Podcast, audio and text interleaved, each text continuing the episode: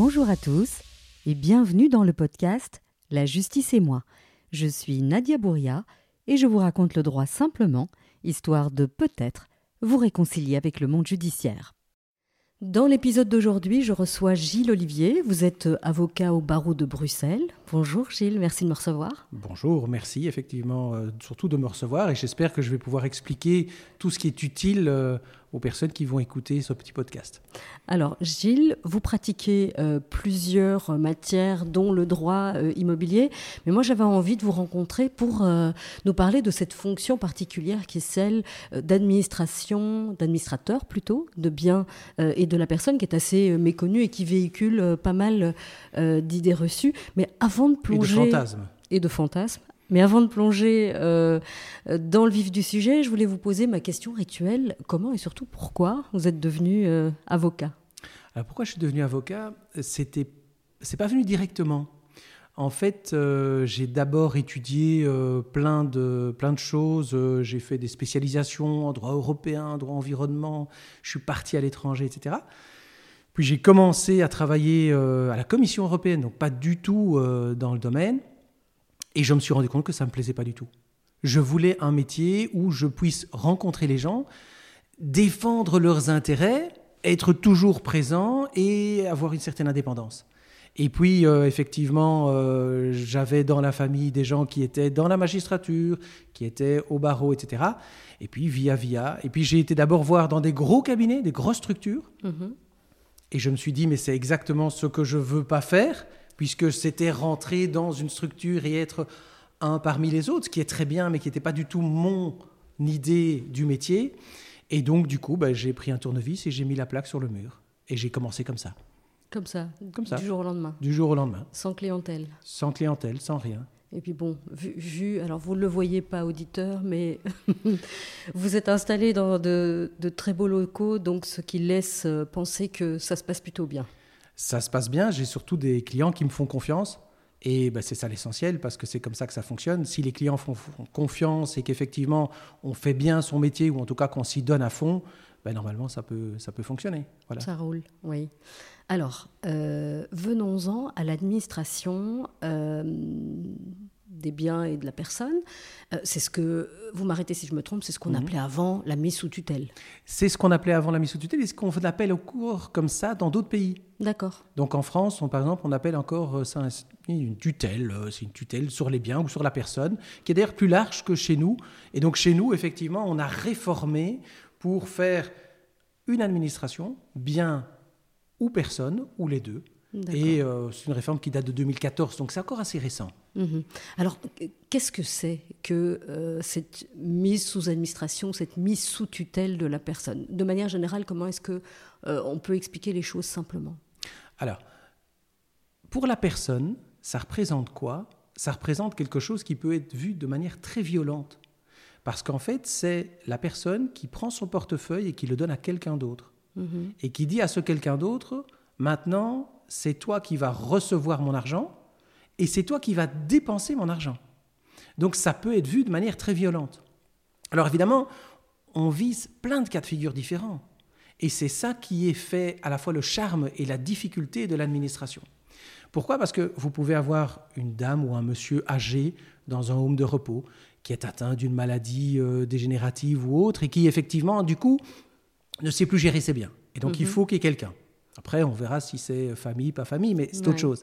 Mais donc, on a quelqu'un qui, effectivement, peut-être ne comprend même plus le sens de l'argent, de la valeur, qu'est-ce qu'il faut faire avec l'appartement, euh, le louer, le vendre, il ne sait plus le faire. Mhm. Puis, on a d'autres personnes qui peuvent être parfois, justement, à l'inverse, des tout jeunes, qui, euh, avant, on parlait de la minorité prolongée qui a été supprimée, maintenant, c'est justement de l'administration qui reprend. Donc, c'est des personnes qui, dès la naissance, finalement, ne sont pas capables de gérer à cause d'un handicap. Mhm. Puis on a encore des personnes qui deviennent handicapées suite à des accidents de la vie. Ça peut être accident de voiture, mais ça peut être aussi un infart ou autre chose, et qui à ce moment-là ne sont plus en mesure. On a eu pendant le Covid, j'ai eu ainsi une personne qui tenait sa boîte, une petite PME, euh, tout allait bien, mais vraiment tout était parfait.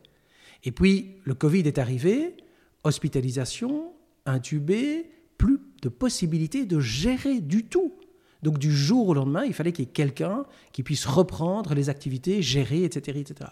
Et donc, Ben, on l'a fait. Heureusement, il s'en est sorti. Donc, c'est très bien, euh, belle histoire, euh, génial, etc. Et donc, on est là alors pour gérer. Puis, vous avez dernier cas de figure, qui sont les personnes qui sont atteintes de troubles mentaux. Mhm. Et donc, euh, effectivement, ben, il faut quelqu'un qui puisse gérer leurs biens pendant cette période-là, faire en sorte qu'ils aient tout le maximum de ce qu'ils peuvent avoir au niveau de revenus, et aussi, évidemment, qu'on puisse payer toutes leurs factures pour qu'il n'y ait pas des dettes qui s'accumulent partout. Mhm. Donc là, vous nous avez planté le décor. Voilà. Euh, mais alors j'imagine que on vient pas forcément frapper à votre porte. Il y a une procédure. Euh, comment est-ce que euh, on met les, les- les gens sous, sous tutelle? Alors, la procédure est assez simple, avec juste un écueil, mais vraiment un seul. Donc, la procédure est simple, disais-je, puisque c'est une requête, et il y a une requête type, donc c'est vraiment pas très compliqué. Donc Il une suffit de requête, remplir. c'est un document qu'on remplit pour saisir le juge. Exactement. Donc, c'est un document dactylographié, pré-rempli. On peut le faire soit sur l'ordinateur, soit on le fait sur papier. Et donc, on doit juste rajouter le nom, prénom, etc. Donc, c'est vraiment à la portée de tout le monde. La vraie difficulté qui se, compo- qui se présente, c'est quoi? C'est ce fameux écueil, c'est un certificat médical. Puisqu'en fait, pour pouvoir dire à quelqu'un, je vais te retirer ta capacité, que ce soit ta capacité à gérer tes biens ou ta capacité à te gérer ta personne. Ça peut aller loin quand même, puisque ça veut dire, on peut dire à quelqu'un, tu ne peux pas divorcer, tu ne peux pas reconnaître un enfant, tu ne pourras pas louer ton appartement, etc. Donc ça peut aller très loin. Eh bien, il faut qu'il y ait un médecin qui, à un moment donné, acte dans un certificat médical que la personne n'est plus capable. Et donc, c'est aussi un modèle type, donc c'est très simple aussi, que le médecin doit remplir en indiquant que la personne souffre de telle et telle pathologie et que ça a telle ou telle conséquence.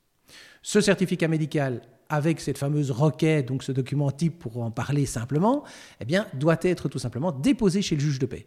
Et c'est le juge de paix du lieu de résidence. Donc, ce n'est pas celui du domicile officiel qui est inscrit à la commune, etc. C'est pas ça. C'est celui où la personne se trouve. Donc, c'est évidemment différent si la personne est dans un home de repos ou est dans un hôpital, eh bien, on va prendre le juge de paix de cet hôpital-là. Pourquoi? Parce qu'il faut que le juge de paix puisse se déplacer et rencontrer la personne. C'est pas juste on envoie la requête, le certificat et hop, par l'effet du Saint-Esprit, poum, on désigne. C'est pas comme ça que ça se passe. Non, effectivement, le juge va venir rencontrer la personne, la future personne protégée, puisque c'est comme ça qu'on appelle une personne qui est mise sous administration, et rencontrer aussi ben, l'équipe soignante, etc. Et puis sur cette base-là, il va décider. Il entendra évidemment la personne qui a introduit la requête. Et donc, le certificat médical, c'est là que parfois il peut y avoir des difficultés, parce qu'il faut arriver à l'obtenir. Mhm. Alors, dans certains cas, c'est facile. Pour euh, maman qui se trouve dans un home de repos pour lequel on a besoin d'un certificat médical, ok. Mais quand on a une personne qui souffre d'un trouble mental, arriver à l'amener chez le médecin ou amener que le médecin vienne le voir, c'est très compliqué. Et donc là, la loi a prévu une possibilité une, qui est censée être une exception, mais qui parfois euh, doit s'appliquer dans certains cas, c'est que on peut déposer sans certificat médical si on justifie qu'il est impossible d'obtenir un certificat médical et que la mesure est urgente. Et là, à ce moment-là, le juge va ordonner une expertise. Donc, il va désigner un médecin qui ira voir la personne, qui fera le certificat médical, et puis le juge de paix pourra décider si effectivement il faut ou pas lancer la mesure. Oui, parce que vous parliez de difficultés euh, à obtenir le certificat médical. Moi, je l'ai, personnellement vécu. Et c'est vrai que beaucoup de médecins vous disent Oui, mais je suis tenu par le secret médical. Moi, je ne peux pas m'étaler. Et je ne veux pas être responsable, euh, entre guillemets, parce qu'ils s'imaginent le pire. hein. Ils s'imaginent un enfermement. Ils s'imaginent. Donc, euh, c'est quelque chose de compliqué. Est-ce que vous pensez qu'il faudrait modifier la loi ou que finalement ça permet de ne pas envoyer euh, mémé euh, très vite sous administration pour pouvoir mettre le, Oui, la oui, main sur son je argent. comprends le rais- je comprends le raisonnement. En fait, je pense que il faut pas enlever ce certificat médical, même s'il est difficile à obtenir. Pourquoi? Mhm. Parce qu'en fait, comme vous disiez à très juste titre, ça évite que ce soit lancé n'importe comment, par n'importe qui, sans y avoir, y avoir vraiment réfléchi aux conséquences. Parce que ça a des conséquences quand même. Il faut quand même être conscient de cela. Donc ça, je trouve ça bien. Euh, par contre, ce qu'il faudrait en réalité, c'est expliquer aux médecins que même l'ordre des médecins considère que c'est tout à fait possible, que même le médecin traitant peut le faire, qui ne viole pas du tout le secret. C'est même d'ailleurs une exception dans cette matière-là et dans la loi sur les malades mentaux, dans ces deux cas-là, le médecin est entre guillemets délié de son secret médical pour faire ce certificat-là. Donc il a cette possibilité-là. Alors c'est vrai que certains disent oui, mais la relation de confiance, etc. Donc voilà, quand on cherche une raison pour ne pas faire quelque chose, on la trouvera de toute façon. On a beau faire toutes les lois du monde, ça ne changera rien. Mais par contre, je pense que c'est nécessaire. Euh, alors après, est-ce que c'est l'idéal ou pas l'idéal? Ce certificat médical a évolué, hein. le modèle type a évolué. Avant, il était encore plus compliqué. Maintenant, il a été simplifié. Et puis, je pense que les juges de paix ont une certaine pratique et donc ils savent, ils comprennent. Voilà. Oui, oui. Puis il y, a même des juges de paix qui acceptent euh, des requêtes et des certificats médicaux qui ne sont pas euh, modèles Sur les modèles, type, tout parce qu'ils se rendent compte que la situation est compliquée et qu'il faut prendre euh, ou pas une mesure. Euh, alors, on dépose la requête, le greffe, donc le secrétariat euh, du juge de paix, la reçoit, et puis euh, le juge de paix se déplace, mais enfin, c'est une audience qui est déplacée sur le lieu d'habitation. Exactement. La plupart du temps, c'est comme ça que ça se passe. Maintenant, si la personne est capable de se déplacer, alors la personne va se déplacer et va venir voir directement le juge de paix. Donc, mhm. on a les deux cas de figure. Parce qu'on a aussi des cas de figure où c'est la personne elle-même qui demande à être protégée parce qu'elle euh, se rend compte qu'elle est plus capable de gérer, etc. Donc, on a, on a tous les cas de figure. Hein, parce qu'on a, on a imaginé précédemment dans ce qu'on se disait à tous les deux il y a quelques minutes, l'hypothèse où finalement c'est quelqu'un qui est introduit pour quelqu'un d'autre. Mais ça peut être aussi la personne qui l'introduit pour elle-même parce qu'elle estime qu'elle a besoin d'une protection à un moment donné. Ça arrive et plus souvent qu'on ne pense. Ah, plus souvent qu'on ne pense. C'est fréquent que des gens. Ben, je dirais que sur, allez, si je prends une centaine de cas, vous en aurez au moins 5% où ce mhm. seront les personnes elles-mêmes. Ce qui est pas mal, 5% de personnes qui vont considérer qu'à un moment donné, elles ont besoin. Ça peut être une personne qui effectivement ben, avait euh, deux, trois appartements et se rend compte qu'elle est plus capable, soit intellectuellement, soit physiquement, de faire la gestion et qui dit ben, j'ai besoin de quelqu'un. Et j'ai besoin de quelqu'un et je ne veux pas quelqu'un euh, dans un mode qui est un mode non judiciaire. Parce qu'en fait, on parle de l'administration judiciaire, mais il y a l'administration extrajudiciaire, qui est mhm. une sorte de super procuration que l'on donne à quelqu'un, qui vaut quand on est capable, mais qui vaut aussi quand on n'est plus capable. Donc c'est cette possibilité-là. Mais donc ici, ce serait quelqu'un qui dit non, moi je veux que ce soit dans un cadre judiciaire, parce que comme ça, il y a un rapport, il y a le juge qui contrôle, etc. Donc voilà un peu l'idée. Vous disiez il y a un instant que la personne elle-même euh, peut introduire cette requête mais dans la majorité des cas, c'est plutôt l'entourage qui se rend compte que la personne euh, perd la tête ou que la mhm. personne est diminuée euh, physiquement. Et donc, ces personnes, j'imagine, sont également euh, convoquées par le juge et elles sont aussi entendues. Oui. Donc, en fait, le juge va convoquer le requérant, c'est-à-dire mhm. celui qui a introduit la demande, mhm. c'est le terme juridique. Il va également entendre évidemment la future personne protégée, ô combien important quand même. Bon, la personne qui est censée être au centre. Il va entendre éventuellement l'assistante sociale ou autre chose qui serait présent à ce moment-là. Et dans la requête, on doit indiquer les personnes de l'entourage proche. Ça veut dire le conjoint, concubin ou euh, marié, cohabitant de fait, ça n'a pas d'importance. Le conjoint, celui qui vit maritalement avec la personne. On va convoquer également toutes les personnes théoriquement jusqu'au deuxième degré. Mhm. Pour autant que dans la requête, on l'ait indiqué. Alors parce que parfois on ne l'indique pas parce que la personne n'a plus de contact avec sa famille et n'en veut peut-être plus du tout. Ou parfois parce qu'on ne la connaît pas. Si quelqu'un arrive à l'hôpital, etc., et qu'on ne connaît pas les autres personnes intervenantes, ben, on ne sait pas mettre les gens de la famille. Mhm. Et donc, toutes ces personnes-là vont être convoquées et vont être entendues. Alors, c'est une audience qui est une audience contradictoire. Ça veut dire quoi contradictoire? Ça veut dire que tout le monde est devant le juge. Bah, le juge, on a le greffier, le greffier qui note, hein, c'est le secrétaire du, du, juge. Et donc, effectivement, ils vont on va discuter de la situation. Alors dans des cas plus compliqués, c'est-à-dire où la personne protégée elle-même euh, est, peut-être trop déconnectée de la réalité, on peut éventuellement poursuivre les débats hors de sa présence, mais normalement, elle est présente aussi. Par contre, ce qui est intéressant, et je vais vous raconter une anecdote, une anecdote après, euh, ce qui est intéressant, c'est que la personne protégée peut demander d'être entendue séparément. D'accord. Et donc, elle peut à ce moment-là, dans un caucus singulier avec le juge, lui dire ce qu'elle pense. Et je vais vous donner un exemple, je peux en parler parce que la personne est malheureusement décédée, donc le dossier est clôturé. Sinon, mhm. je n'aurais pas pu en parler, euh, toujours sans donner de nom, mais parce que sinon, les gens se seraient reconnus. Euh, et donc, c'est une dame, une dame âgée, euh, aucune famille, sauf un neveu.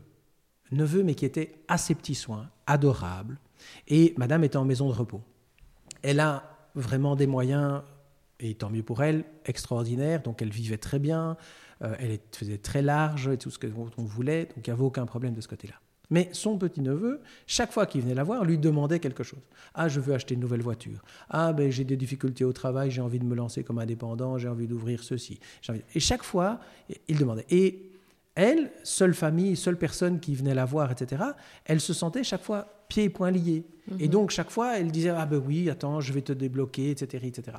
Et donc, elle s'est rendue compte qu'à un moment donné, si elle continuait ainsi, elle allait ou frustrer son neveu en lui disant bah non, je suis pas d'accord, euh, je te donne mhm. plus, et donc avec le risque de se retrouver toute seule, ou elle allait se retrouver totalement désargentée et peut-être ne plus pouvoir tenir ce train de vie dans cette résidence de luxe, etc., etc. Et donc, elle a demandé, avec l'aide de l'assistante sociale du home de repos, elle a demandé d'être entendue par le juge. Le juge est venu, donc les enfants avaient fait la requête, le juge est venu, et elle a demandé d'être entendue séparément par le juge. Et quand elle a été entendue par le juge, elle a dit, voilà, tout va bien, j'ai encore plus ou moins la tête, et donc c'est effectivement ce que le juge disait, mais hein, elle dit, oui, mais je me sens un peu sous influence, c'est-à-dire que je n'ose pas dire les choses. Et donc je voudrais que effectivement on ait une sorte de garde-fou entre moi et mon neveu. Et donc euh, on discute de tout sauf de l'argent. Qui viennent me voir pour moi, mais pas pour l'argent. Ou que moi, je n'ai pas le sentiment, parce que peut-être qu'ils venaient pas pour l'argent, mais que je n'ai pas ce sentiment-là. Mhm. Et donc c'est ce qui s'est passé. Et donc ils ont désigné un administrateur, il se fait que c'était moi. Et donc c'était très comique parce que par exemple, période de l'anniversaire, des étrennes, etc., le petit-neveu allait euh, chez euh, la, brave dame et donc il disait, ah ben oui, ben, cette année-ci, euh, j'ai envie de faire des projets, on va voyager avec les enfants et tout, je voudrais 20 000 euros pour partir, etc. Et brave dame dit, oui, tu sais, 20 000, c'est quand même beaucoup, mais bon, tu sais que je ne peux plus décider, maintenant c'est l'administrateur qui décide. Et donc, à peine avait-il franchi la porte que, hop, elle me téléphonait. Elle dit, oui, il demande 20 000, hein, c'est beaucoup trop. On va faire 5, c'est tout à fait raisonnable. Et donc, quand il me téléphonait, je disais, écoutez, monsieur, vous vous rendez bien compte que c'est beaucoup. On estime que 5, c'est raisonnable. Et donc, il y avait une sorte de jeu de dupe, finalement, qui s'installait, mais qui, et, qui contentait tout le monde. Tout le monde était content tout allait bien. Et elle a gardé sa tête pas jusque tout au bout, mais presque jusqu'au bout. Et donc, après, quand elle a perdu, entre guillemets, la faculté de pouvoir me téléphoner et de me dire ses instructions, ben, je les connaissais, parce que ça faisait déjà deux ans qu'on fonctionnait comme ça, donc je savais comment, euh, ce qu'elle voulait, etc., etc. Mhm. Et puis, de toute façon, elle l'avait mis sur son testament, c'était lui qui héritait de tout, hein, donc il n'y avait aucun problème par rapport à ça, mais elle estimait qu'il fallait quand même que rester raisonnable pour qu'elle ait tout pour tenir jusqu'au bout. Et donc, vous voyez que ce caucus singulier peut avoir un, un intérêt euh, alors, ça, c'est une anecdote, mais je pourrais vous en citer plein d'autres où effectivement, la personne explique que sa fille, elle n'est pas tout à fait gentille, que si, que ça. Donc, c'est très bien. Ce caucus singulier, il faut en profiter quand c'est possible. Donc, ça, permet de donner au juge une photographie réelle de la situation. Voilà. Alors, ça fonctionne évidemment seulement si la personne est encore capable. Et alors, il y a une nouveauté dans la loi qui a été instaurée et que je trouve pas mal, mais qui n'est pas très bien utilisée. C'est que le juge de paix, maintenant, quand il entend la personne pour la première fois, et chaque fois qu'il veut modifier les mesures de protection, il doit demander à la personne si elle souhaite avoir un avocat. Oui. Donc, le problème, c'est que la personne, elle ne comprend pas toujours. Parce que généralement, le juge de paix pose la question brutalement. Vous voulez un avocat? La personne généralement est décontenancée. La plupart du temps, j'ai rien à me reprocher. Comme j'ai rien à me reprocher, pas d'avocat, moi. Non, non, je vais vous expliquer la situation, etc. Mais c'était pas ça l'idée. L'idée du législateur, c'était de dire est-ce que vous voulez un avocat? Parce qu'il va venir vous expliquer quel est l'objet de la mesure, etc. Va prendre le temps de vous voir et compagnie. Et donc, si effectivement la personne dit oui, à ce moment-là, l'affaire est suspendue. Il y a l'avocat qui va venir. Alors, soit elle le choisit, soit il est commis d'office d'une colonne spécialisée, donc d'avocats spécialisés en la matière, qui vont venir la rencontrer, la personne, et lui expliquer la situation, lui expliquer les avantages, les inconvénients du système. Et puis après, il y a la deuxième audience, où là, la personne est accompagnée de son avocat. OK. Donc, nous en sommes au stade de l'audience, donc mhm. tout le monde est entendu, on a droit, en tout cas la personne qui est euh, pressentie pour être sous administration peut demander euh, un caucus avec, euh, avec le juge. Tout à fait. Ensuite, le juge prend l'affaire en délibéré, j'imagine? Exactement. Donc il prend l'affaire dans son bureau, il repart, il réfléchit plus ou moins longuement, ça dépend si les choses sont très claires ou ne sont pas claires, et il rend un jugement qui s'appelle une ordonnance. Mhm. Et euh, dans cette ordonnance, il va indiquer les capacités et les incapacités de la personne. Mhm. Et le principe, c'est que c'est la capacité qui prime. Donc ça veut dire que s'il n'est pas indiqué que vous êtes incapable pour quelque chose, ça veut dire que vous êtes capable. Ok, donc si, je, le tourne autrement, ça veut dire que le juge va indiquer les choses pour lesquelles vous avez besoin d'aide, en fait. Exactement. Ok.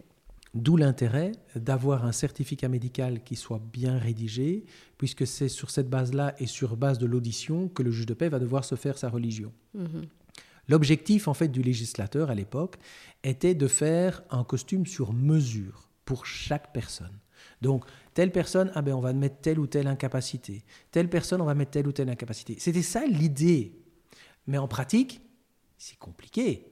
Parce que le juge y voit la personne pendant un quart d'heure, une demi-heure, et il doit décider que la personne, celle-là, elle peut se marier, mais par contre, elle peut pas reconnaître un enfant, elle peut éventuellement euh, faire un testament ou une donation, ou elle ne peut pas le faire, etc. Tout ça en un quart d'heure avec juste un certificat médical et une requête. Donc on comprend que c'est pas facile. Et donc du coup, on a vu que en réalité, on n'a pas des costumes sur mesure, on est arrivé à faire plus ou moins de la demi-mesure. On va mhm. dire ça. Et est-ce qu'il n'y a pas un peu plus de sur-mesure quand euh, les personnes sont accompagnées justement d'un avocat qui a rencontré euh, la famille et qui arrive plus ou moins à faire un diagnostic. Bon, c'est pas c'est pas un, qualificatif qui convient, mais mais qui arrive à se dire ok cette personne, elle est plus plus capable de gérer son argent, mais elle a encore de bonnes relations avec sa famille, donc elle peut tomber amoureuse, elle pourrait se marier, etc. Est-ce que si je, je pense que là vous avez tout à fait raison. C'est effectivement si on a quelqu'un qui peut conseiller et expliquer, on arrive à avoir quelque chose qui est plus adapté. Et euh, je vais le prendre par l'absurde. Euh, mais je vais reprendre ma, vieille dame dans le home de repos, mais une autre, parce que celle-là avait encore toute sa tête euh, très longtemps, une personne qui aurait vraiment perdu sa tête. On va dire que médicalement parlant, elle n'est plus du tout capable de gérer sa personne non plus. Elle ne sait mhm. pas choisir l'endroit où elle va habiter, elle ne sait pas choisir si elle va divorcer ou pas, elle ne sait pas choisir si elle va faire un testament ou une donation, elle est totalement déconnectée. Donc elle est déconnectée pour ses biens et déconnectée pour sa personne. Donc de but en blanc, on dirait quoi? Ben, On dirait on va lui faire le paquet complet. Mhm. Administration des biens, tous les points possibles et imaginables, toutes les incapacités, et administration de la personne, tous les biens, tous les points et toutes les incapacités. Mais est-ce que ça a un intérêt? Est-ce que parce que la personne qui est dans cet état-là, oui, il faut quelqu'un qui, qui puisse protéger ses biens, mais pour la personne, il n'y a aucun risque qu'elle divorce. Elle a peut-être 89 ans et elle est peut-être veuve. Elle va pas se remarier non plus. Elle va pas aller reconnaître un enfant. Donc les, les risques qui conduisent à cette idée de protection n'existent pas. Donc là, si les risques n'existent pas, ça sert à rien de mettre quelque chose qui peut être un peu trop attentatoire à la liberté, et même si elle ne le comprend pas, l'entourage va le comprendre. En disant quoi? On a dit que maman, elle peut plus euh, décider de sa fin de vie, elle peut plus. Non, mais quoi? Non, non, c'est pas ça. Mhm. Ce d'autant plus que, autant en matière d'administration des biens, quand on dit qu'on désigne un administrateur, ça veut dire que cet administrateur va agir à la place et pour le compte de la personne protégée. Quand on parle d'administration de la personne, souvent, l'incapacité ne veut pas dire que l'administrateur va pouvoir agir à la place. Je vais vous donner un exemple. Vous allez comprendre, c'est super simple. J'ai une personne qui est mariée et on dit qu'elle est incapable de divorcer. C'est simple. Est-ce que l'administrateur de la personne va pouvoir divorcer la personne? Ben non. Ben non. Voilà. Parce que ça, c'est un acte qui est hautement personnel. Mhm. Et donc, en fait, le, mettre l'administration de la personne va simplement empêcher que quelqu'un profite de la situation. Par exemple, que quelqu'un qui se disent tiens la tantine là euh, je me vois bien en cohabitation légale et puis après lui faire faire un petit testament et comme ça euh, j'hérite etc alors oui là il y a une raison de protéger. Parce que là on va bloquer et empêcher que quelqu'un n'abuse C'est ça en fait l'idée. Mhm. Et là, je rejoins ce que vous disiez tout à l'heure. C'est vrai que s'il y a eu un avocat qui est intervenu à un moment donné, qui a conseillé la famille, qui a conseillé la personne, ou autre, ben, il peut dire, ben, moi je pense que ça, ça vaut la peine, ça, ça vaut pas la peine, etc. Mhm. Pour en revenir à votre exemple, parce que je suis sûre que les gens qui nous écoutent se posent la question, donc si un administrateur, il peut pas la divorcer, comment est-ce qu'on fait? Ah, ben, je, je me disais que la question allait venir, surtout quelqu'un qui pratique votre matière. Donc, je me disais bien. Eh bien, justement, à ce moment-là, la personne peut demander au juge de paix de lever éventuellement temporairement cette incapacité.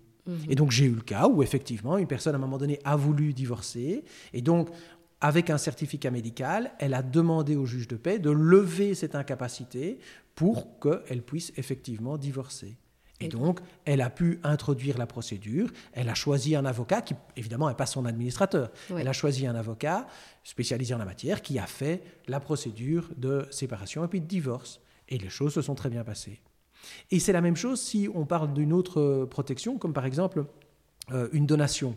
On dit que la personne est incapable de donner parce qu'on a peur qu'il y ait des abus dans un sens ou dans un autre. Très bien, elle est incapable de donner. Mais voilà que la personne vend sa maison, sa maison où elle a vécu toute sa vie parce qu'elle n'y va plus, parce qu'elle est maintenant rentrée dans une résidence, ou elle est rentrée dans un petit appartement parce que la maison était trop grande, les enfants étaient partis, etc. Et donc elle a un capital, capital dont elle n'aurait pas besoin jusqu'à la fin de sa vie. Et le commun des mortels se dira, bah, moi, je vais donner, je vais donner à mes enfants, je vais partager en part égale ou pas, peu importe. Eh bien, ici, si la personne, si on a dit qu'elle était incapable, elle ne peut pas le faire. Eh bien, elle pourra le faire. C'est un peu, euh, pour ceux qui sont plus âgés, euh, l'incapacité de régner de Baudouin, euh, Oui. mais à l'inverse, c'est un peu le même système. C'est-à-dire que là, la personne va dire, tiens, ben, je vais demander temporairement à pouvoir le faire. Et donc, elle prend un certificat médical, elle va chez le juge, parce que c'est le juge, c'est elle qui doit faire la démarche, en disant, mais voilà, j'ai eu 500 000 euros de la maison de, que j'ai vendue, je veux garder encore un peu d'argent, combien parfois elle ne le sait pas, mais ça justement l'administrateur va pouvoir faire les calculs en disant, écoutez, vu votre âge, etc., je pense qu'il faut garder autant. Et puis, voilà, le reste, j'ai envie de le donner à mes enfants, etc. Et donc là, le juge va dire, OK, je vous autorise, et je vous autorise, mais généralement pendant une durée limitée en disant vous avez autant de temps, parce qu'après, je ne suis pas certain que vous aurez encore toute votre tête, etc. Et donc pendant un temps, la personne a cette capacité. Et ce sera la même chose pour le testament. Elle aura éventuellement, si elle le demande, la capacité de faire un testament à un moment donné. Testament, c'est donc des, des donations qu'on fait après sa mort. Donation, c'est ce qu'on fait de son vivant. Voilà La différence. Donc on en était euh, à la décision Ouais. du juge, qui est une ordonnance. Et donc, dans sa décision, il va nommer euh, la personne qui devient administrateur. Alors, c'est pas toujours un avocat. Non. Euh, c'est parfois les membres de la famille. Ça, c'est, la, loi euh, offre cette possibilité-là. Alors non seulement la loi offre cette possibilité, mais théoriquement, c'est même le choix privilégié. D'accord. En fait, c'est pas tout à fait exact ce que je dis. Je vais me corriger. Il faut toujours se corriger quand on se trompe. la personne la plus privilégiée, c'est la personne que la personne à protéger a elle-même choisie. Parce qu'en fait, chacun d'entre nous, on peut, quand on a évidemment toute sa tête encore, choisir qui sera l'administrateur. Et là, on peut choisir soit quelqu'un de la famille, soit quelqu'un d'extérieur. Et c'est une simple déclaration qu'on fait soit chez un notaire, soit chez le juge de paix. Donc c'est simple comme bonjour, et c'est enregistré dans un registre. Et quand la mesure se lance, on vérifie dans le registre s'il y a quelqu'un désigné. Donc ça, c'est le premier choix. Le deuxième choix, c'est de préférence quelqu'un de la famille. Et si le juge ne désigne pas quelqu'un de la famille, il doit motiver. Donc il doit expliquer pourquoi. Et là, c'est toujours un jeu un peu compliqué. Mhm. Parce que, effectivement, le juge se dit, tiens, je ne désigne pas parce qu'il y a un conflit entre les deux frères et que ça va créer des problèmes. Je ne désigne pas parce qu'ils ne sont pas tout à fait adaptés pour euh, s'occuper de la personne ou parce qu'ils ne s'en sont pas jamais intéressés. Donc, il peut y avoir plein de raisons qui justifient d'eux. Mais normalement, il est censé le mettre dans l'ordonnance. Mais une ordonnance où il est indiqué, oui, je ne donne pas parce que l'un est alcoolique, l'autre il pique tout l'argent, etc., ça va pas. Non. Donc, et là, on est un peu dans le jeu entre les deux de dire la loi dit il faut motiver, mais on n'a pas envie de motiver, euh, donc on se retrouve parfois avec des motivations types Mhm. en disant euh, il est bon pour la personne protégée que ouais, ça veut rien dire. Et donc, un avocat qui verrait ça de l'extérieur sans se plonger dans le dossier et dire ah bah oui, il n'y a pas de motivation, hop, je vais en appel, euh, donc je vais demander à un autre juge de changer cette décision parce qu'on on n'a pas motivé. Oui, mais en fait, c'est parce qu'on ne veut pas tout dire. Ce d'autant plus que ces ordonnances, ce sont des documents que l'on va ensuite envoyer à gauche, à droite, etc., pour justifier les incapacités de la personne. Mhm. Parce que la personne, le commun des mortels, ne sait pas obligatoirement que telle ou telle personne euh, a telle ou telle incapacité. Et donc, pour pouvoir justifier de ses pouvoirs, l'administrateur va devoir donner sa requête, enfin son ordonnance, plus exactement, Mhm. excusez-moi. Donc, il va donner son ordonnance. Mais si dans l'ordonnance, il est indiqué que les enfants sont des... Voilà, Des faux furieux, ça, Ça- fait, ça fait mauvais genre. ça fait mauvais genre, effectivement. Et donc, voilà un peu la, la difficulté qu'on a euh, au niveau de la motivation. Mhm. Donc, euh, il y a des difficultés au niveau de la motivation, mais si, euh, cas de figure, on a une famille qui est relativement harmo- harmonieuse, euh, il est tout à fait possible que euh, une sœur, l'épouse, un frère soient désignés Tout à fait. administrateurs. Exactement. En revanche, quand il n'y a plus de famille ou des dissensions dans la famille, en général, les administrateurs ne sont pas tous avocats, me semble-t-il.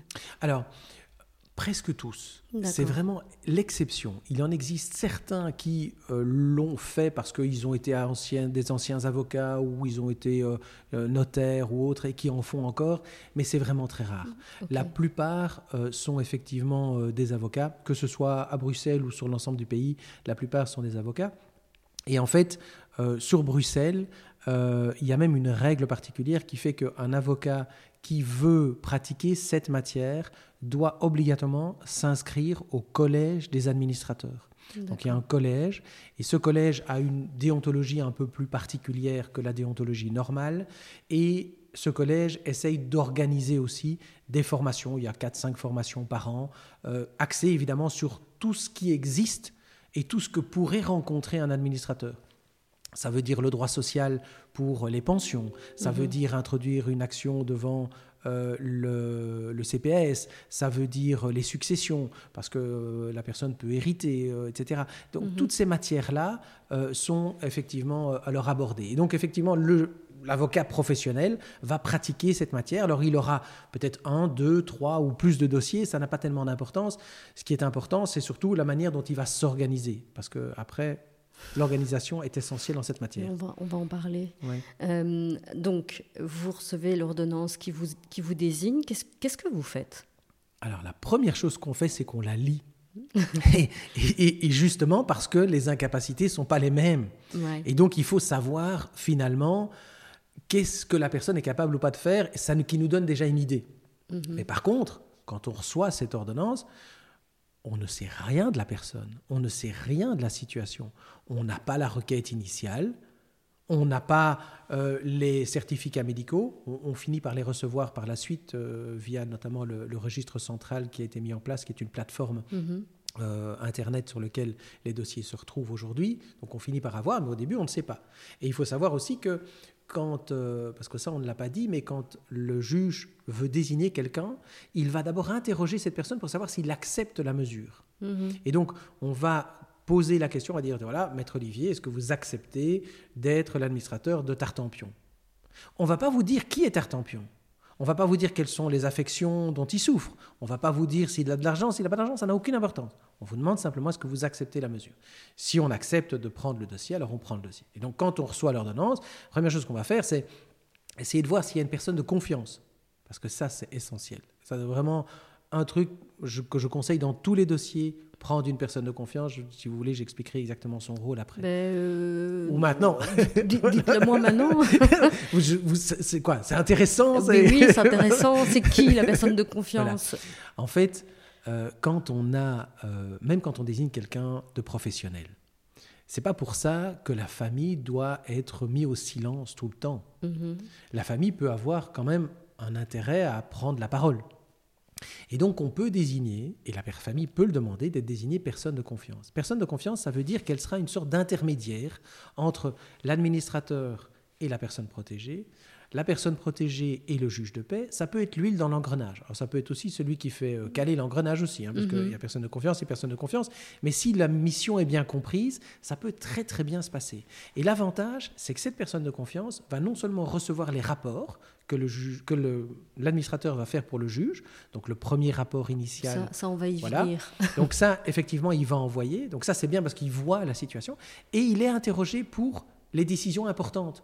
On D'accord. place moment eh bien, il aura son mot à dire. Tandis que s'il n'y a pas de personne de confiance, normalement, le secret professionnel ferait en sorte, je dis bien ferait parce qu'on essaye avec des circonvolutions de tenir quand même les gens informés, mais normalement, le secret professionnel, brut et pur, dirait je ne peux rien dire à la famille. C'est maman. Ben, c'est pas grave, vous n'êtes pas personne de confiance, vous n'êtes donc rien.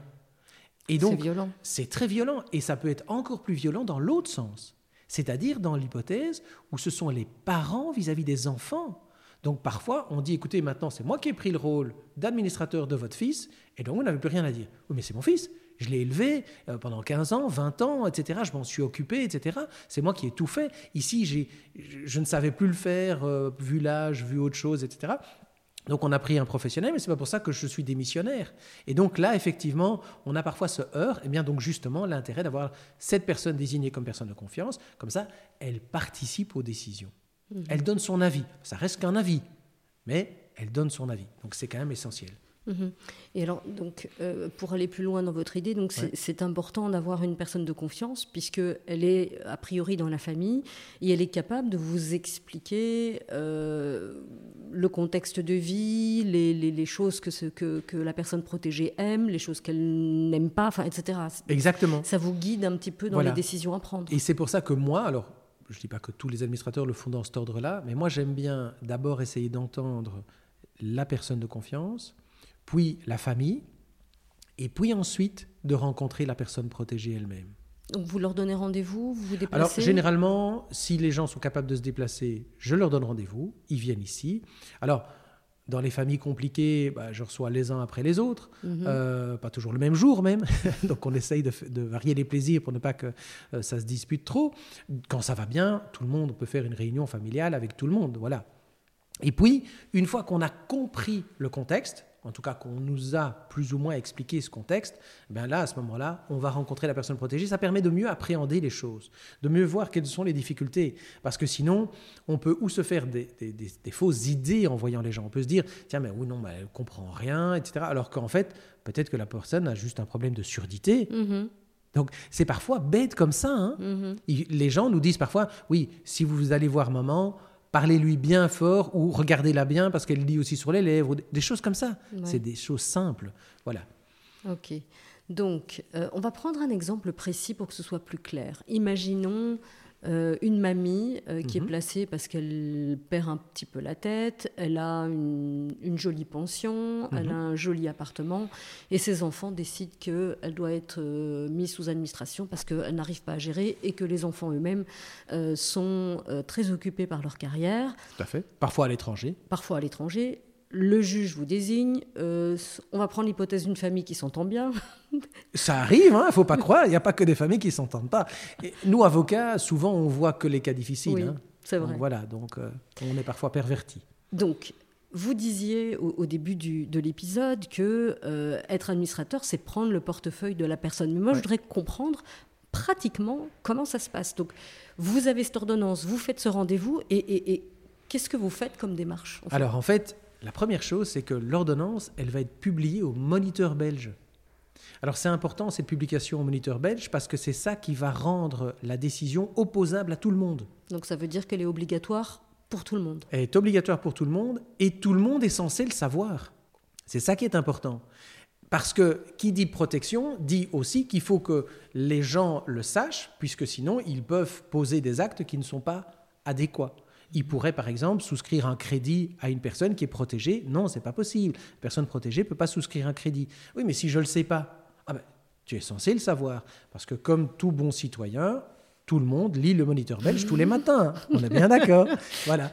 Mais si on ne l'a pas lu et qu'on a en tout cas des doutes quant à une personne, on peut aller mettre son nom dans le moniteur belge et va apparaître si effectivement il y a des capacités ou des incapacités sur la personne. Alors, euh, euh, vous, me faites penser à une chose. Donc, mhm. prenons l'hypothèse de notre mamie qui décide de s'acheter le dernier aspirateur à la mode et euh, de l'acheter en trois, fois sans frais. Est-ce que l'organisme de crédit va lire le moniteur Oui. Alors, les organismes de crédit, vraiment, et toutes les banques, généralement le lisent, c'est encodé. Enfin, maintenant, c'est la technologie qui le fait. Hein, donc, mhm. voilà, il n'y a plus beaucoup de difficultés. Avant, il y avait euh, une petite main qui le faisait. Voilà, encore un métier qui a disparu. Euh, mais je ne sais pas si c'était le plus agréable. Et donc, effectivement, ça, on a peu de problèmes. Alors, peu, mais on en a quand même encore. Donc on a encore avec certains organismes de crédit, je ne vais pas faire de la pub, parce qu'ici ce serait même pas de la bonne pub pour eux, euh, mais effectivement il y en a certains qui ne font pas attention, mais la plupart des organismes sérieux vérifient et donc n'octroient pas les crédits. Mais s'ils les octroyaient, le crédit est nul. Mhm. Donc l'administrateur peut dire, écoutez, vous avez... Euh, pour l'achat du GSM de ce brave monsieur, euh, vous lui avez donné un GSM, il est censé payer en 10 fois, etc. Bon, vous avez déjà reçu 20 euros, c'est très bien, de toute façon, je ne paye pas le reste. D'accord. Et c'est fini. Et donc, effectivement, il pourrait demander de dire, mais rendez le GSM. Bah, si le GSM il a déjà été revendu chez Cash Converter ou ailleurs parce qu'effectivement la personne voulait juste se faire un peu d'argent, bah, tant pis, il n'y a plus rien à rendre et c'est tant pis pour eux. Parce que tout le monde est censé lire le moniteur belge et savoir qu'une personne est sous protection. Alors j'en reviens à votre question parce qu'en fait, je n'ai pas répondu à votre question. On a tourné autour du pot, on n'a pas répondu. Donc en fait, je vais effectivement d'abord recevoir des informations des banques, parce que les banques sont censées toutes m'envoyer un message en disant Ah, on a vu que vous étiez l'administrateur de telle personne, on a donc bloqué ses comptes, et voilà ce que monsieur a ou n'a pas chez nous. Alors toutes les banques sont censées le faire, le, faire, mais elles ne le font pas. Il y en a qui le font systématiquement, et il y en a d'autres qui ne le font jamais. Et donc c'est nous qui devons aller à la pêche aux informations. Alors c'était parfois une telle pêche que parfois on, ne ramenait rien. Or, la personne devait avoir quelque chose. Et donc, on ne pouvait pas écrire non plus à toutes les banques qui, existent, parce qu'il y en a quand même beaucoup. Euh, et donc, on a prévu dans la loi la possibilité d'interroger le point contact de la Banque nationale. D'accord. La Banque nationale euh, revient à tout, regarde tout. Alors, il y a une petite chose, si jamais il y a un, quelqu'un qui est dans le législatif et qui se dit qu'il y a une bonne chose à faire, ce serait quand même d'adapter un petit peu la loi parce qu'on dit qu'effectivement on peut interroger, mais pas nous les administrateurs. Ah. Alors c'est de la folie, c'est le juge de paix qui doit interroger. Mais le juge de paix ne le fait pas systématiquement. Il est un peu débordé aussi. Bah, il n'a pas que ça à faire. En plus, il paraît que ça a un coût peu importe. Mais donc nous, administrateurs, souvent on s'est adressé. Alors quand on s'adressait au début euh, à ce point contact en disant, ben voilà, je voudrais avoir les comptes de madame puisque je vais les gérer, euh, on nous disait non. Non, non, RGPD, voilà, grand mot euh, qui permet de, de, bloquer tout et de ne rien faire. De ne plus faire son travail. Exactement. RGPD, je ne vous donne pas. Alors on dit, oui, mais moi je gère les biens, donc je suis la personne. Ah non, non, non. Alors certains disaient, oui, mais vous n'avez qu'à demander à la personne de demander elle-même. Mais si elle est sous protection, je vais quand même pas aller chez elle, lui faire signer un papier où elle va rien comprendre pour avoir les informations. C'est ridicule. Alors après, ils ont dit oui, mais ce serait, parce que oh, ça a été évolutif, si vous étiez administrateur de la personne et que vous aviez l'autorisation d'interroger, alors ça pourrait se faire. Donc, on a été chez le juge de paix en disant est-ce que vous pouvez nous donner une ordonnance qui nous autorise spécifiquement? Et là encore, ils nous ont un peu dit non, non, ça ne suffit pas. Parce qu'effectivement, de toute façon, on ne peut pas vous l'envoyer à vous, il faut l'envoyer à la personne protégée un système de fou.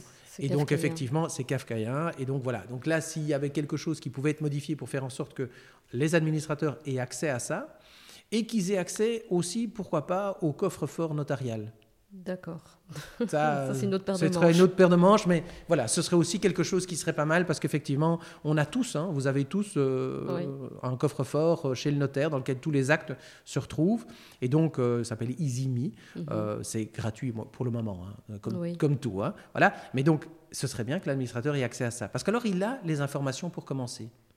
Et puis, sur base de quand il sait dans quelle banque c'est, etc., en espérant que ce soit une banque classique, il va demander généralement les extraits de compte. Donc l'administrateur va demander les extraits de compte sur les six derniers mois, ce qui permet de voir un peu quelle est la mutuelle, quelle est la pension, quels sont les revenus, etc. Alors la famille peut évidemment aider, ou la personne protégée peut aider, mais sinon c'est comme ça, on part à la chasse, un peu détective privé, et puis on écrit à tous ces organismes, et on va faire en sorte que les revenus vont venir sur un compte qu'on a ouvert spécifiquement. Et donc c'est un compte qui est ouvert au nom de la personne protégée. Donc tous les comptes doivent être ouverts au nom de la personne protégée. Et généralement, on ouvre trois comptes bancaires. Un compte à vue, quel compte à vue? Administration. Donc le compte courant. Compte courant, exact, euh, qui est le compte sur lequel les revenus vont arriver, avec lequel on va faire les paiements. D'accord. Il n'y a pas de carte bancaire sur celui-là. Rien. Puisque que des virements bancaires pour pouvoir démontrer ce qu'on fait. puisque l'administrateur est responsable de Oui. tout scène qui rentre, tout scène qui sort. On va y venir. Deux, effectivement, compte d'épargne. Oui. Pour mettre de l'épargne, si on peut en mettre, parfois on peut, parfois on ne peut pas, ça dépend des circonstances. Euh, et aussi parce que les ordonnances prévoient généralement qu'on peut garder sur le compte à vue qu'un certain montant Oui. et qu'au-delà, il faut le transférer sur le compte d'épargne qui, lui, est bloqué. Mhm. On ne peut pas retirer de l'argent, l'administrateur ne peut pas retirer tout seul de l'argent. S'il veut retirer de l'argent du compte d'épargne, il doit déposer une demande auprès du juge avec une justification. Le juge de paix lui donne alors une ordonnance, donc une décision pour le faire. Cette ordonnance est envoyée à la banque qui, elle, l'exécute. Vous Ouais. aurez compris que le schéma comptait euh, trois semaines, un mois, un mois et demi pour l'avoir. Et puis le troisième compte, qui est le compte on appelle dépenses courantes ou argent de poche, etc. Moi j'aime bien dépenses courantes parce qu'argent de poche, je trouve ça un peu péjoratif. Ouais. Euh, surtout pour une personne qui peut avoir euh, 45 ans ou 80 ans, ça n'a pas de sens. Et ça, c'est le compte que la personne va pouvoir utiliser en toute autonomie. Mhm. Et sur ce compte-là, il peut évidemment y avoir une carte bancaire. Alors, la personne ne peut pas aller en débit, donc ne peut pas aller en dessous de zéro sur son compte, mais par contre, elle peut l'utiliser comme n'importe qui. Et donc, euh, payer ses courses, euh, etc. Et même maintenant, euh, sur la plupart des cartes, elles peuvent même faire des achats sur Internet. À un moment donné, ce n'était pas possible, mais c'est le, le système Visa débit, donc vous ne pouvez pas retirer au-delà de ce que vous avez sur votre compte. Oui. Voilà. Donc il y a c'est quand même une certaine de mesure de protection quand même. Et donc voilà. Et donc l'argent va arriver, on va donner l'argent de poche ou l'argent d'autonomie que l'on donne à la personne, elle ne doit pas justifier son utilisation. D'accord. Alors, il va aller boire 40 cafés euh, ou elle a envie euh, d'aller ailleurs, au cinéma. ou- Elle fait ce qu'elle veut. Mhm. Ça n'a aucune importance. C'est son argent pour elle. Et on le va lui donner selon les cas. Par semaine, par quinzaine, par mois, ou, ou même parfois par jour. Si la personne n'est vraiment pas capable de gérer sur plus d'un jour, ça arrive. Mhm. Et le montant va aussi varier sur base des moyens. Si vous avez quelqu'un qui a beaucoup de moyens, bah, vous allez lui donner beaucoup d'argent. Donc vous faites un budget en fait. Donc, Une fois fait que vous avez récolté toutes les informations, vous faites un, un Un budget. budget. comme pour vous. Voilà, exactement. Oui, parce qu'en fait, c'est vraiment ça. En fait, on est censé gérer, alors j'allais dire en bon père de famille, mais il paraît qu'on peut plus dire de C'est bon c'est père de famille. paraît-il. Voilà, exactement. Donc, je n'utiliserai pas ce terme. Je dirais en homme prudent et diligent, mais homme au sens général du terme. Vous m'excuserez aussi. Voilà, personne prudente et diligente. Voilà. Et donc, euh, eh bien, voilà, en bonus pater familias, si je le prends en latin, ça, ça passe, tout le monde accepte, bon père de famille. En bon père de famille, je vais essayer de faire ce budget en disant, comme pour moi, qu'est-ce que je peux dépenser, qu'est-ce que je dois garder de côté, parce que j'ai des factures qui sont mensuelles, j'ai des factures qui sont trimestrielles, j'ai la facture d'assurance qui tombe peut-être une fois par an, etc. Et donc sur l'ensemble de cela, je sais que je vais, avec mon budget, pouvoir dépenser autant. Une fois que tous les frais fixes sont pris en charge, je sais qu'est-ce qui me reste. Et ce qui me reste n'est pas obligatoirement ce qu'on va donner à la personne protégée. Parce qu'on doit aussi prévoir, ah oui, mais elle n'a pas pensé à l'anniversaire de ses petits-enfants, elle n'a pas pensé à ça, etc. Donc on essaye de faire le budget le plus strict, le plus correct possible. Mais évidemment, on ne va pas faire le même budget pour une personne de 25 ans qui euh, court partout et qui éventuellement travaille, parce qu'on a des gens qui travaillent, hein, qui sont sous administration aussi. Euh, J'ai eu euh, des avocats même sous administration, donc on peut en parler, on est Ah. deux avocats, donc on peut en parler, ça a déjà arrivé. Donc effectivement, j'ai eu des médecins, eu- parce que ça n'a pas d'importance, puisque ça peut, ça peut couvrir toutes les maladies et tout ce qui peut arriver dans la Mhm. vie d'une personne. Et donc effectivement, on a euh, cette, ce budget qu'on fait qui est plus ou moins grand par rapport aux revenus de la personne et par rapport à ce qu'elle peut dépenser et par rapport à son âge. Et puis ensuite, cet argent-là, elle le dépense comme elle veut. Nous, on gère le reste et on essaye d'éviter évidemment les catastrophes. Mhm. Alors, vous, l'aviez évoqué un petit peu tout à l'heure, c'est que vous ne faites pas ce que vous voulez en réalité. Il y a, euh, un contrôle euh, sur euh, le travail de gestion que, que vous faites. Et comment est-ce qu'il se matérialise ce contrôle? Alors, le contrôle qui est fait est un contrôle qui se fait en fait chaque année et puis au début. C'est-à-dire qu'au début, quand on est désigné, on a un délai de l'ordre de six semaines pour déposer un premier rapport. Ce premier rapport, si je voulais l'expliquer simplement, c'est une photographie de la situation. Mhm. Ça veut dire, voilà, je suis désigné le 15 février, il y a sur les comptes autant, les propriétés immobilières c'est autant, euh, dans tel ou tel endroit, avec le maximum d'informations. Donc savoir est-ce que c'est en bon état, pas en bon état, etc. Vous aurez compris qu'en six semaines, gageure, hein, parce que franchement, euh, la- le temps d'avoir les informations des uns et des autres, etc., surtout qu'aujourd'hui, téléphoner à un organisme pour avoir une réponse, Ça, On oublie. ça- euh, non, ça Voilà, marche plus. Ça marche plus. Donc, effectivement, c'est compliqué. Mais au moins, on essaye de faire la meilleure photographie possible. Au niveau financier, ça, ça va. Au niveau des comptes bancaires, on sait. Et donc, ça, c'est le premier rapport. Et puis, chaque année, ou le jour où la mesure est levée, que ce soit par un décès ou parce qu'on arrête la mesure, il faut rendre un rapport de clôture. Et en fait, quand on fait cela, quand on fait le rapport annuel, on va déposer tous les extraits de comptes, en fait, sous le forme d'un livre journal, avec toutes les entrées, toutes les sorties et la Comme un comptable. Comme un comptable, exactement, de toutes les entrées, toutes les sorties qui se sont passées pendant l'année. Mhm. D'où l'intérêt, comme je disais tout à l'heure, de bien tout faire uniquement par virement bancaire. Oui. Ce que parfois les familles oublient de faire et alors elles ont des difficultés à rendre des comptes au juge de paix parce que les, familles doivent aussi faire ça. hein. Il n'y a pas que l'administrateur professionnel. Donc c'est important. Et plus on complique les choses, plus ça devient compliqué d'ailleurs pour les familles de le faire. hein. Bon, voilà. Et donc, cette- ce, ce système permet de dire que j'avais 100 euros au début de l'année, j'en ai 300 à la fin, ou, ou peut-être que 40, mais voilà ce qui s'est passé. Voilà tout ce qui est rentré, tout ce qui est sorti, etc. Donc on a vraiment un- une vue claire de toutes les dépenses. Donc ça, c'est ce que effectivement est censé faire, enfin est censé, doit faire chaque administrateur. Et donc le juge de paix, il reçoit ce rapport. Alors le juge de paix, il contrôle ce rapport. Alors là, effectivement, la grande difficulté, c'est de savoir est-ce que le juge de paix a le temps de faire ce contrôle Est-ce qu'il a les moyens de faire ce contrôle? Parce que c'est facile de dire, effectivement, il n'a qu'à contrôler, mais voilà, il- je pense que la plupart essayent de bien le faire. Souvent, ils ont dédié une personne au moins dans leur greffe qui surveille et qui gère, etc., et qui, à force, finit par repérer, etc. Et donc, s'ils repèrent quelque chose de pas clair, ils peuvent peut-être. La première chose, c'est qu'ils posent, la question- ils posent une question. Oui. Donc la première chose, ils vont dire tiens, j'ai pas compris, euh, il y a telle ou telle chose qui Ils manque. vous écrivent? Et ils nous écrivent. et, et en fait, euh, c'est bien parce que entre nous soit dit, comme on doit tout réencoder, mettre sur le système informatique, etc. Je veux dire, si vous réencodez euh, 50 chiffres, ben, il peut arriver que la virgule se trouve au mauvais endroit. Errare humanum est, l'erreur est humaine. Mais par contre, bon, ben voilà, il faut la corriger parce que ce qui est juste est juste. Ça reste des chiffres, Ouais. donc il faut que ce soit juste. Mais le rapport, c'est pas que des chiffres. hein. Le rapport, c'est aussi de dire, tiens, ben, la personne protégée, voilà ce qui s'est passé, voilà ce qui s'est pas passé pendant l'année. Elle a été hospitalisée euh, et maintenant elle va bien, ou elle a fait un AVC et du coup il y a des problèmes, etc., de compréhension qui sont rajoutés. C'est ça aussi. D'accord. Et là, on a deux philosophies euh, chez les magistrats. Je ne dirais pas laquelle je préfère, euh, même si moi j'ai enfin, clairement mon idée. Euh, normalement, avec le registre central, on a cette facilité de pouvoir envoyer un message, une lettre au juge, en disant au juge, tiens, ben voilà, voilà ce qui se passe dans la vie de la personne protégée, pour le tenir informé au fur et à mesure. Oui. Et donc, euh, l'idée de beaucoup d'administrateurs, dont moi, c'était de dire, bah, quand il y a des événements un peu importants, on envoie un petit message. Ça prend pas longtemps, mais on envoie un petit message en disant, ben, c'est fait. Au moins, il le sait. Si jamais la famille vient, si jamais la personne protégée vient se présenter, ben, on sait qu'il ben, il vient d'être hospitalisé Oui. dans le cadre d'une mise en observation urgente et donc il a des problèmes à ce moment-là. Bon, au moins, il le sait. Mais certains juges de paix disent ah non, moi ça m'embête. Vous mettez ça dans le rapport annuel, mais vous ne le mettez pas tout le temps et vous ne nous prévenez pas tout le temps.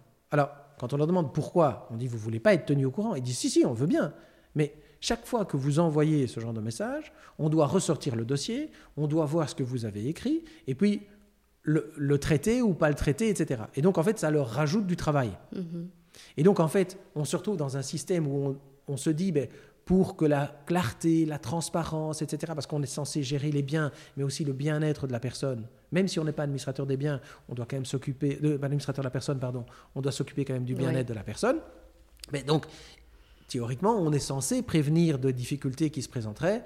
Ben voilà, et certains juges de paix disent, nous, on est débordés, c'est plus possible, donc prévenez-nous juste à la fin de l'année quand vous faites votre rapport. Mais en tout cas, dans le, rapport annuel, il faut effectivement Ça, indiquer ce qui se passe. Voilà, Mhm. tout à fait. Alors, cas de figure, euh, quelles sont les san- sanctions du juge de paix s'il se rend compte que l'administrateur n'a pas fait son boulot, l'a mal fait ou euh, a détourné de l'argent Ça, c'est le Alors, cas, euh, ça arrive, c'est Ça pas arrive, la majorité, mais évidemment mais que ça arrive. Mais évidemment que ça arrive.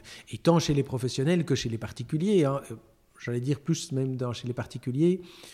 Mais voilà, ça c'est mon sentiment. En fait, ce qui se passe, c'est que la première chose que le juge peut faire, c'est évidemment, après avoir entendu l'administrateur, il peut le débarquer en disant je le remplace.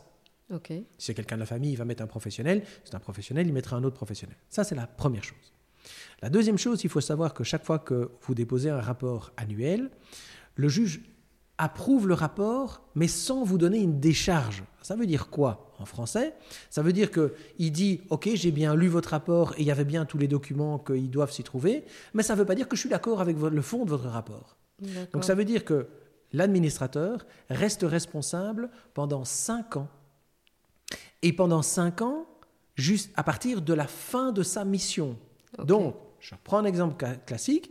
Je suis désigné, je gère pendant dix ans, puis la mesure est levée, imaginons qu'il y a un décès qui intervient, les héritiers vont avoir 5 ans pour mettre en cause ma responsabilité, mais sur les, sur les 15 10 ans. que j'ai travaillé et donc sur les 15 ans derrière. Donc c'est euh, il y a vraiment c'est stressant quand même. C'est stressant, c'est stressant. Alors effectivement, donc le juge peut faire ça, le juge peut aussi euh, mandater euh, un expert. C'est prévu dans la loi, donc il peut commander une expertise des comptes et donc l'expert vient et il contrôle la comptabilité, voir si tout est bien, nickel, etc. Alors, si euh, l'expert relève des fautes importantes, ben, au-delà du fait qu'évidemment on se débarque, on débarque l'administrateur, etc. Donc ça c'est évident. Mais au-delà de ça, tous les frais d'enquête, euh, de l'expertise, etc. sont à charge de l'administrateur. Donc la facture du, de l'expert, pouf, à charge de l'administrateur. Donc, c'est quand même une sanction qui peut être lourde. Hein. Ça, ne donne pas envie de faire des bêtises. Ça donne pas envie de faire des bêtises. Alors, l'avantage de l'administrateur professionnel, c'est que lui, il est assuré. Donc, il est assuré, et il est assuré s'il fait une bêtise, ce qui peut évidemment arriver, on peut oublier quelque chose, etc. Regardez là maintenant avec toutes ces primes énergie, pas évident effectivement de ne pas rater une des primes énergie que n'importe qui pourrait avoir, et s'il la rate, bah, théoriquement, bah, il est censé être responsable et donc de devoir débourser de sa cassette personnelle. Et donc, il y a une assurance qui couvre ça. Et pour les avocats, c'est un joli mot, hein, euh, mais le mot cache quelque chose de, qui n'est pas beau. Qui n'est pas beau, c'est l'assurance indélicatesse. Oui. Voilà. Et donc, c'est l'avocat qui aurait piqué dans la caisse. Et donc là, effectivement, il y a l'assurance qui couvre ça. Alors, le particulier, moi, quand j'ai des familles qui viennent et qui disent ah ben, je vais gérer euh, les comptes de ma soeur, de mon frère, puisqu'il est handicapé, les parents ne peuvent plus, etc. Je dis super. Je dis n'oubliez pas de prendre une assurance professionnelle pour vous. Et donc, je leur conseille toujours de prendre une assurance. Pourquoi? Parce que on peut tous oublier quelque chose. et donc, imaginons, euh, et j'avais eu le cas, euh, c'était euh, c'était des frères, oui, c'était des frères. Et effectivement, ils avaient oublié tout simplement de payer l'assurance incendie de la maison. Et donc, pourquoi ils l'avaient oublié? Mais Parce qu'en fait, tout simplement, le courrier de l'assurance était encore arrivé à l'ancienne adresse. Et donc, tu arrivé à l'ancienne adresse, les recommandés sont arrivés, et il n'a rien vu venir. Mhm. Alors, heureusement, la maison n'a pas brûlé, d'accord Mais il y a eu un gros dégât des eaux, très important, et donc des dégâts très importants. Ben, qui est responsable? Ben, C'est eux.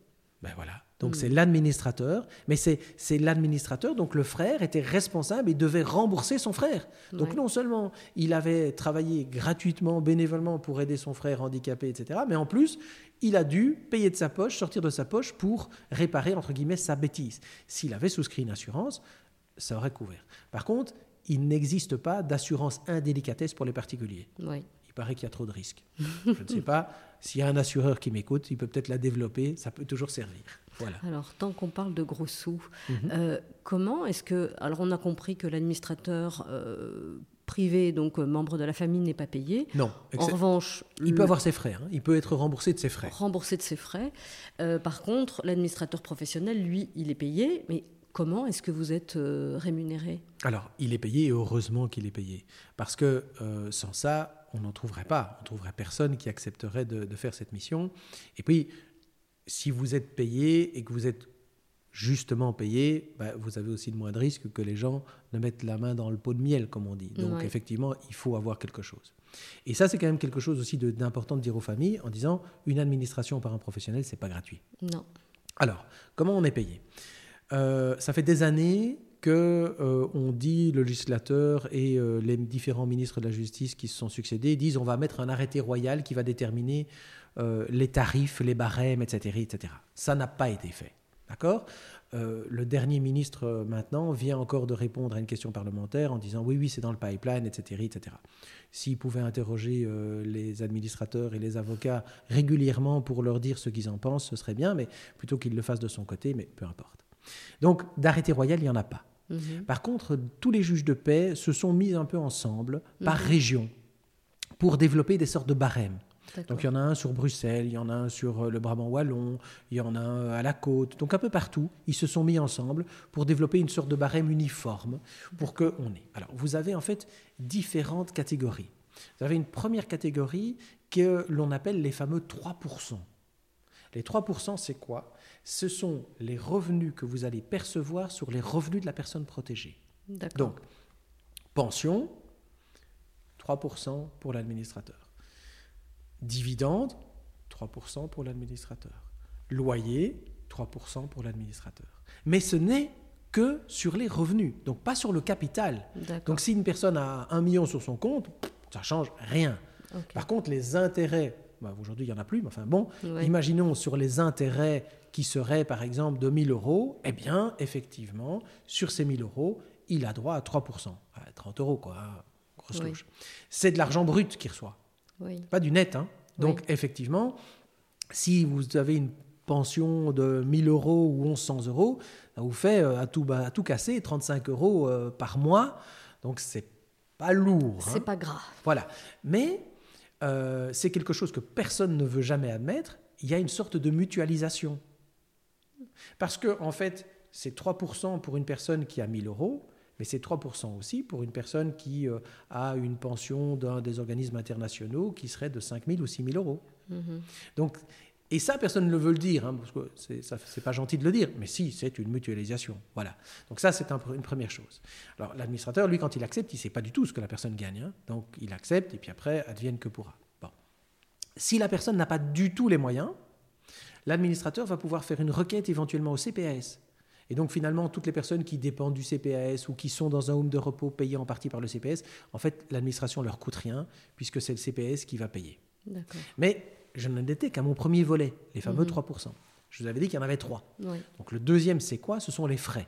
Les frais, ce sont les courriers, les emails qu'on envoie, les recommandés, les photocopies, etc. Et donc là, dans le barème, on dit, ben voilà, une lettre, ça vaut 10 euros, une photocopie, 25 cents, un email, 5 euros, etc. Donc c'est simple comme bonjour, et il y a une addition, disant, il y en a fait autant, et donc c'est simple.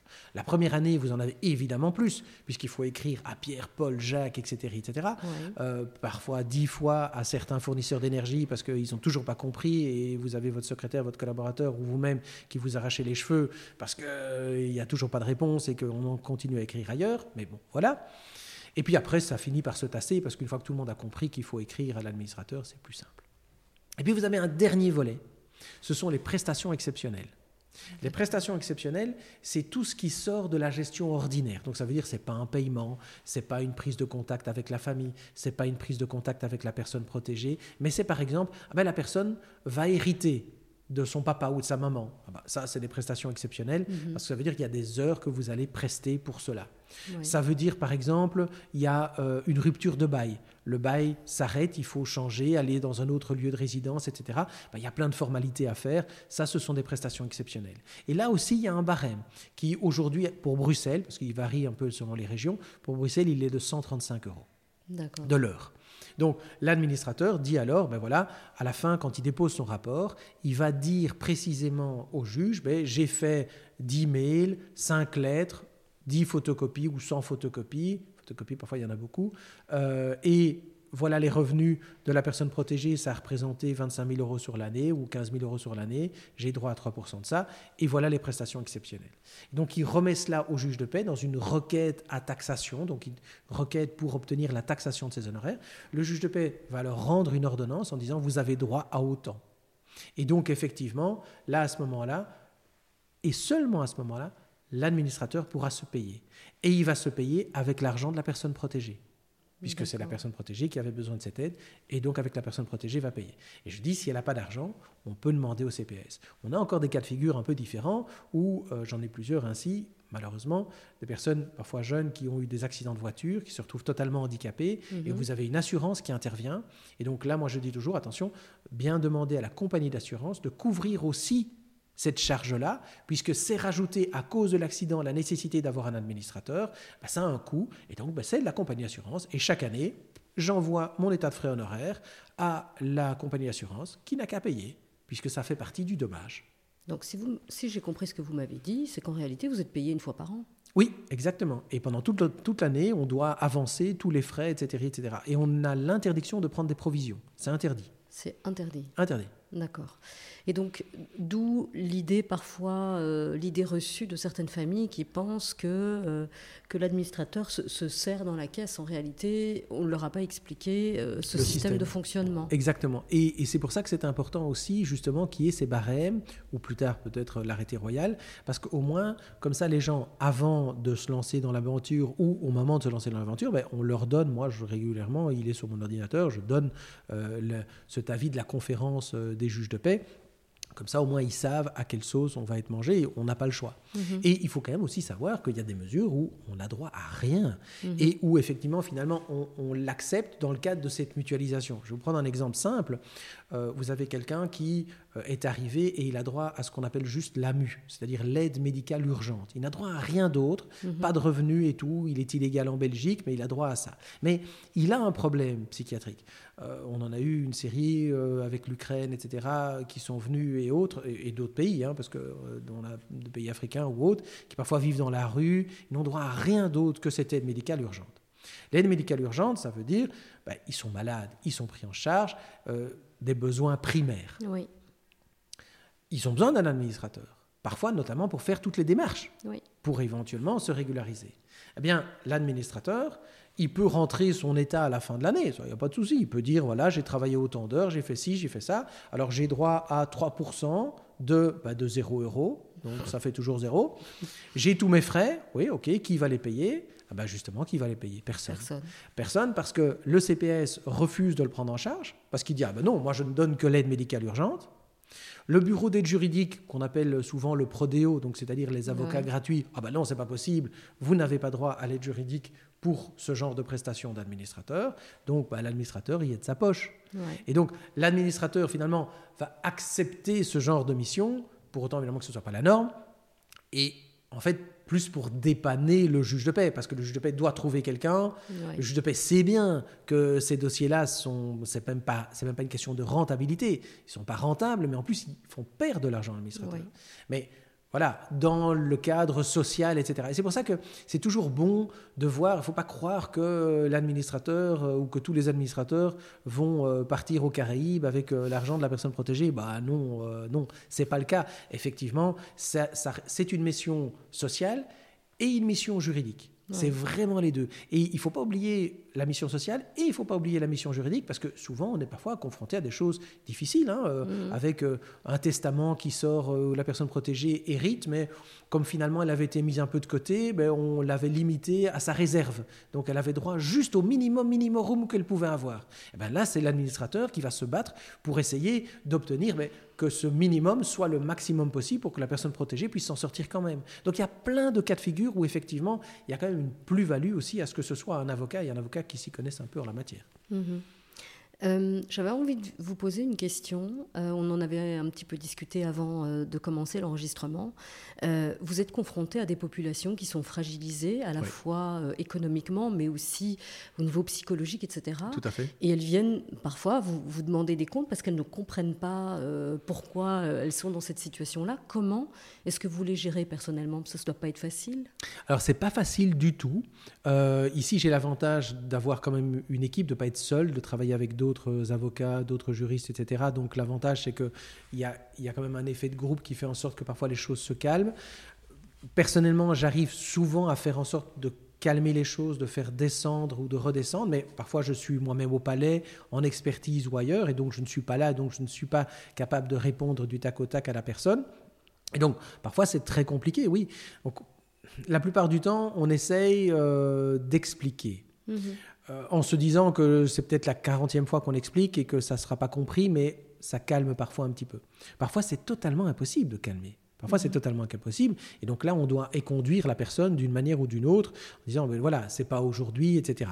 Parfois, on est même obligé de, donner un peu d'argent pour calmer les choses, en disant, bon, ben, ok, je vais donner 20 euros parce que, voilà, ça se justifie, alors que ça se justifie pas du tout, pour juste essayer de calmer les choses. Donc c'est ça, c'est vraiment, vraiment quelque chose de très compliqué. Euh, et on n'a pas d'aide par rapport à ça. Mm-hmm. On n'a rien. Euh, et les juges de paix eux-mêmes sont parfois un peu démunis. Et quand vous, nous, en tant que professionnels, on voit qu'on est le troisième ou quatrième administrateur, on a compris. On est le quatrième administrateur, pas parce que les trois autres ont été des, des hein, c'est pas ça. C'est parce que la personne protégée elle-même est dans un état où elle ne comprend pas, elle n'est pas capable de comprendre, et a un comportement qui peut être violent, agressif, ou euh, être sous l'effet de substances, d'addictions diverses, etc. Donc voilà, heureusement, ce n'est pas la norme et ce n'est pas ce qui arrive tout le temps, parce que sinon je pense qu'il n'y a personne qui ferait ce, métier-là, ou entre guillemets ce job-là. Donc heureusement, ce n'est pas la norme, mais c'est vrai que ça arrive et que ce n'est pas toujours facile à gérer et que parfois ben, on est obligé de démissionner. Moi, ça m'est déjà arrivé un jour de démissionner et de dire au juge, ne désignez plus personne. Désignez plus personne, je suis le troisième, ça fait quand même pas mal d'années que je fais ça, donc j'ai quand même les épaules. Je n'ai pas réussi à le gérer, les précédents n'ont pas réussi. Le suivant n'arrivera pas non plus. Il faut que la personne à ce moment-là se gère elle-même. Ça va, elle va se casser la figure, c'est sûr et certain. Mais laissons-la descendre jusqu'au fond de la piscine. Quand elle sera au fond de la piscine, elle pousse sur les pieds, elle remontera, et là, avec l'aide d'un service social, dans le cas d'une hospitalisation ou autre, on remettra en place, mais quand les choses se seront calmées. Voilà, c'est parfois un peu nécessaire. On le fait avec les enfants, hein, parfois. On dit mhm. qu'il faut faire leurs expériences. Bah, c'est la même chose. Parfois, il faut de temps en temps avoir le courage de dire on ne sait pas vous aider. Et puis ensuite, après, reprendre quand c'est possible.